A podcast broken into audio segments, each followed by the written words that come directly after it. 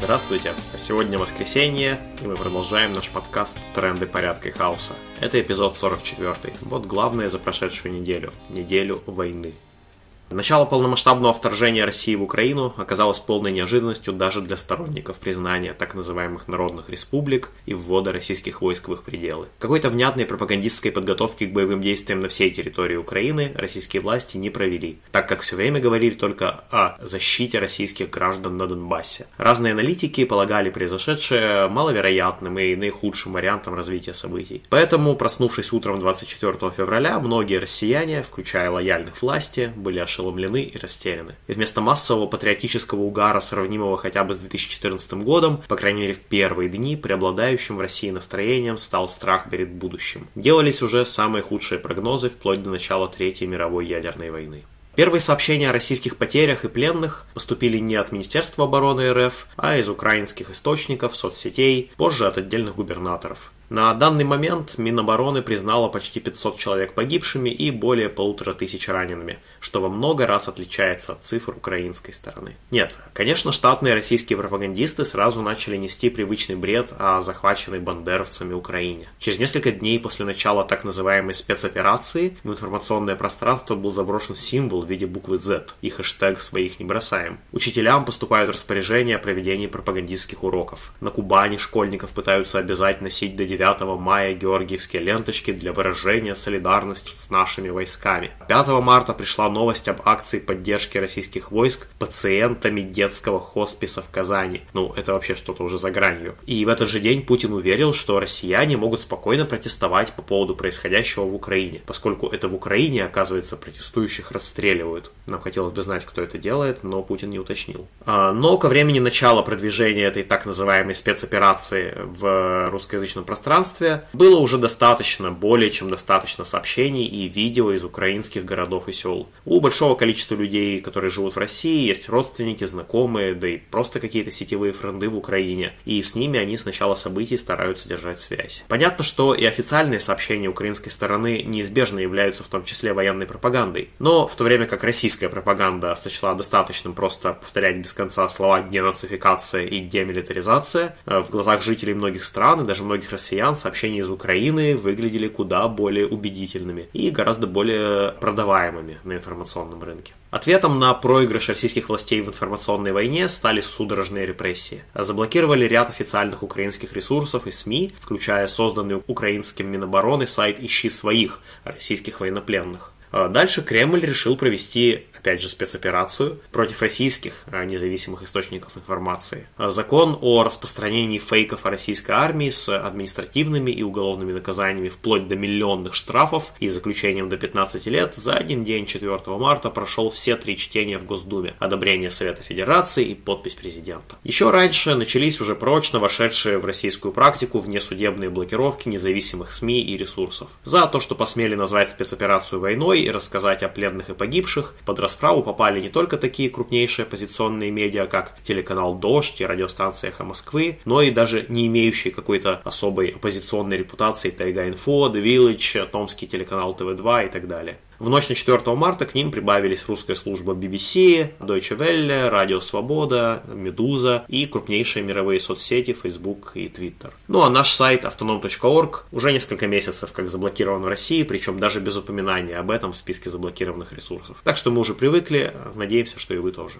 После принятия закона о военной цензуре стало ясно, что спецоперация против независимых медиа, по крайней мере поначалу, прошла явно удачнее, чем так называемая спецоперация в Украине. Одно за другим руководство СМИ начали сами объявлять о приостановке деятельности, закрытии, ликвидации ресурсов, э, закрытии и миграции офисов. Из крупнейших оппозиционных медиа пока только «Новая газета» объявила, что они продолжают работать в условиях военной цензуры, удалив часть материалов. Ряд независимых ресурсов, блогеров, просто пользователей соцсетей, которые не были зарегистрированы в качестве СМИ, начали чистить материалы и удалять профили. Какое-то количество журналистов, активистов, блогеров или просто не провластно настроенных россиян уже покинули Россию или собираются это сделать в ближайшее время. Правоприменительная практика по новому военному законодательству еще не началась. И пока что к задержанным на ежедневных антивоенных акциях, кстати, количество которых по всей России приближается уже к 10 тысячам, так вот, пока к ним применяют преимущественно традиционные митинговые статьи 20.2 и 19.3 административного кодекса. А вот эти уголовные статьи с расплывчатыми формулировками, по которым можно посадить, в том числе на долгий срок, э, любого журналиста, активиста, блогера, комментатора в интернете и даже случайного человека, вообще говоря, существуют в российском законодательстве уже многие годы. Однако до сих пор преследование носило точечный характер, ну, по крайней мере, относительно общего количества потенциальных преследуемых. Изменится ли эта ситуация и как именно будет применяться закон о военной цензуре, скорее всего будет ясно после 6 марта, на которой намечены массовые акции в разных городах. А пока власти нашли еще одно бредовое обоснование для преследования активистов. 5 марта в Петербурге прошли обыски и задержания по порядка 50 адресам у правозащитников, активистов и муниципальных депутатов в связи с уголовным делом по статье о сообщении о ложном минировании.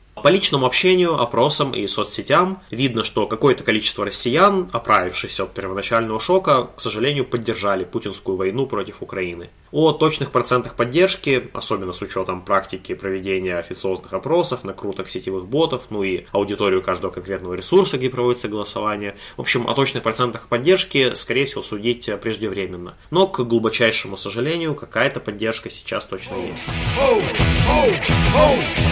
Моя северная страна! Oh, oh, oh, oh, моя северная страна!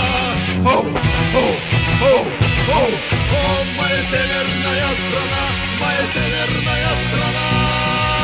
Нам кажется, что многолетняя лояльность части россиян кремлевским властям объясняется их мечтой о стабильности, предсказуемости своей жизни и относительном достатке после пережитой перестройки и так называемых лихих 90-х. И признать, что в результате путинской авантюры они этого всего лишатся, многим путинистам сложно. Поэтому до тех пор, пока они не ощутят лично на себе катастрофические последствия украинской так называемой спецоперации, они будут утешаться пропагандистскими сказками про то, что скоро все закончится и с санкциями власть справится. Поскорее закончить войну нужно и Кремлю, и желательно как можно меньшим армейским контингентом. Если ввести в России военное положение и всеобщую мобилизацию, то можно и лишиться поддержки значительной части вот этих диванных патриотов, которые сейчас начали ставить себе на аватарки и в соцсетях символ так называемой спецоперации. Но, готовя вторжение в Украину, Кремль явно ошибся с оценкой и обстановки в стране, и ее жителей, которые почему-то не встречают с цветами российские танки, а яростно сопротивляются. Поэтому быстро закончить закончить боевые действия получится только выводом войск, но никак не победой. В своем отношении к спецоперации разделились ситуативные лоялисты, то есть разного рода сталинисты и прочие левые, положительно относящиеся к СССР. Одна их часть поддержала так называемую денацификацию Украины, надеясь после победы российских войск начать строить там а, предпосылки к социализму в Союзе братских народов. И, кстати, в отличие от подавляющего большинства россиян, а, они даже готовы затянуть пояса ради столь великой миссии. Другая часть просоветских левых, в принципе, понимает, понимает, куда в результате кремлевской авантюры провалились и те самые предпосылки к социализму, и тот самый союз братских народов. Они справедливо называют вторжение империалистической войной и винят во всех этих событиях распад СССР.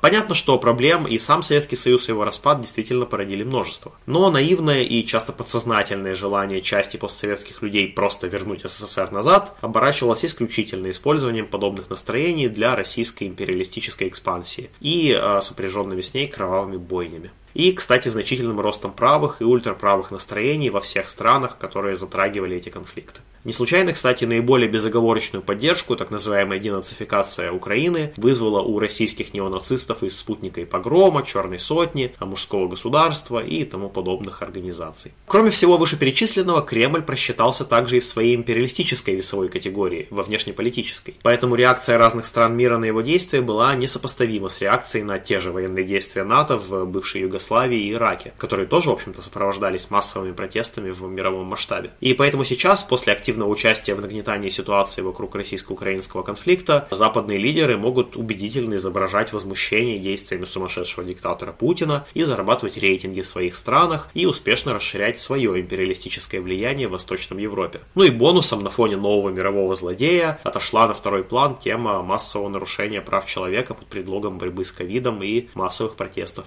против ограничений. Судя хотя бы потому, что значительные резервы Центробанка до сих пор находятся за пределами России, а многие производства не могут работать без иностранных поставок, Путин действительно явно не ожидал таких санкций. И даже святая святых российской сырьевой экономики, экспорт нефти и газа, и та оказалась под угрозой. Вероятно, российские власти рассчитывали на поддержку Китая. Однако, по крайней мере, на данный момент тамошний правящий класс явно не считает Кремль настолько ценным союзником, чтобы вступаться за него на международной арене, хотя бы с минимальным ущербом для себя. Призывы к диалогу между Россией и НАТО звучат, но по резолюции российской агрессии в Совете Безопасности ООН Китай воздержался, а китайские государственные банки не спешат рассчитываться с российскими, поскольку опасаются попасть под санкции. Блокада со стороны коллективного Запада скорее приведет Россию к тому, что те страны, которые вообще согласятся иметь с ней дело, смогут диктовать ей почти любые условия.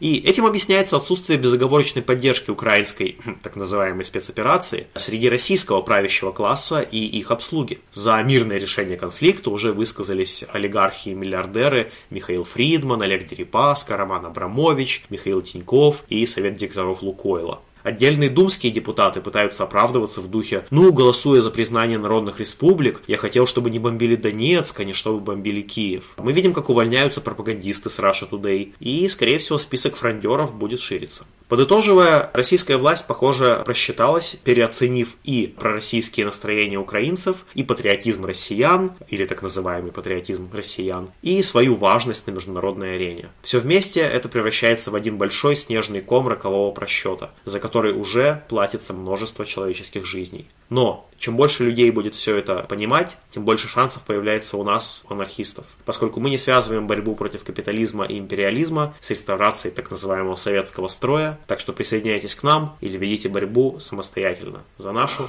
и вашу свободу.